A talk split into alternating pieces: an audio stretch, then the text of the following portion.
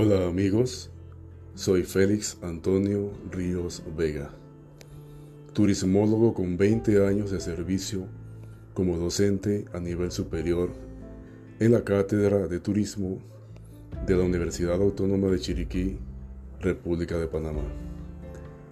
Es mi complacencia darles la bienvenida a este espacio en donde compartiremos aportes que tienen que ver directamente el nombre de nuestro podcast, Artelectual, una amalgama entre el arte y lo intelectual. Nuestra travesía turística intelectual nos llevará a diferenciar un contenido entre decesos turísticos durante la pandemia y el encanto jovial y sensorial del nuevo y renovado turismo intelectual. En nuestro primer capítulo de 10, denominado Transformando el Turismo, haremos énfasis en cómo se ha suscitado esta metamorfosis turística, por lo que dedicamos el podcast de hoy a la actividad turística según el objetivo del turista, es decir, que busca este individuo cerca o lejos de su residencia y si lo encuentra, le satisface. Y para ello, nuestro argumento se vale del turismo intelectual educativo, variante que centra su oferta en los procesos intelectuales y sensoriales del turista.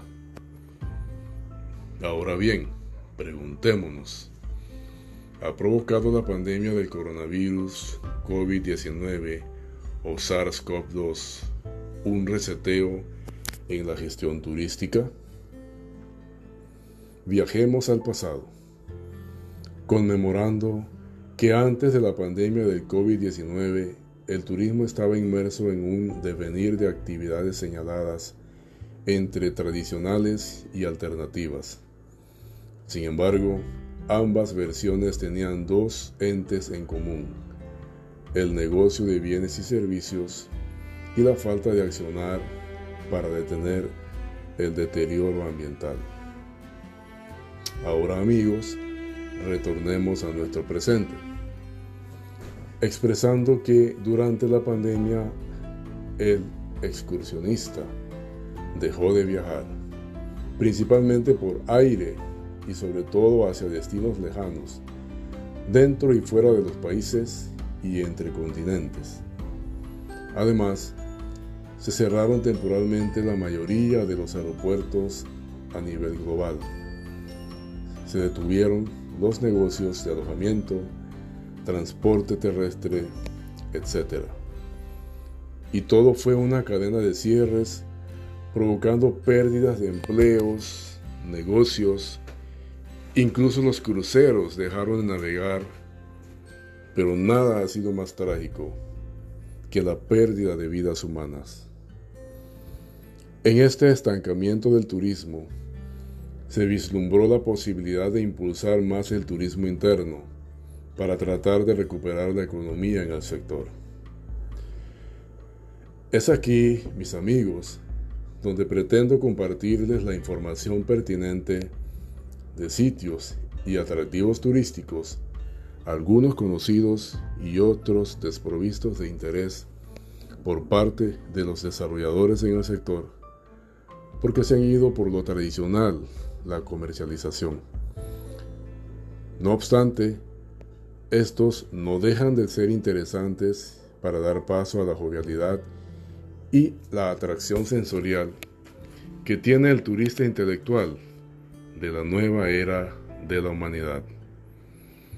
A ustedes, mis seguidores, amantes de las buenas prácticas del cuidado de nuestra casa, la tierra, y de nosotros, los turismólogos, como forjadores de un turismo que dejará de percibirse como una máquina hacedora de dinero y explotadora de la naturaleza, en consecuencia, generar una forma de pensar nueva que vea al turismo como un arte que se percibe por los sentidos y se recibe con intelectualidad. Sin más palabras, considero que he encontrado lo que ustedes buscan en una región de 6.548 kilómetros cuadrados, denominada como la provincia de Chiriquí, República de Panamá, a saber, los temas para los próximos podcasts.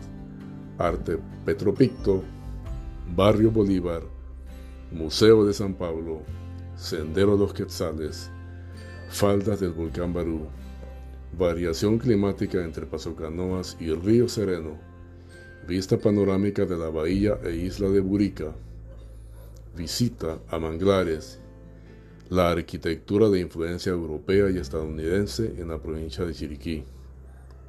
Todos ellos desde la perspectiva del turismo intelectual y educativo. En cada nuevo capítulo iremos mostrando ofertas de turismo, pero visto todo desde esta nueva perspectiva. Un turismo más consciente y con humanidad. Y un turista más intelectual, sensorial y aventurero, con un aprecio incalculable por la naturaleza, por la armonía que éste comparte con todo su entorno, con una vocación a educarse y compartir docencia en pro de un mundo mejor, con una predisposición a adquirir vivencias y transmitirlas a otros individuos, siempre con un propósito más humano. Les exhorto a estar atentos a nuestras próximas entregas, en donde compartiremos desde el capítulo 2, en nuestro caso, la pasión visual y sensorial por el arte del petropicto, pero en un lienzo diferente al habitual volcánico. Nos referimos al lienzo fluvial y cómo incide esta novedad en el turismo. Por lo pronto, sumemos esfuerzos para que el mundo sea mejor. Su servidor, Félix Antonio Ríos Vega. Hasta pronto.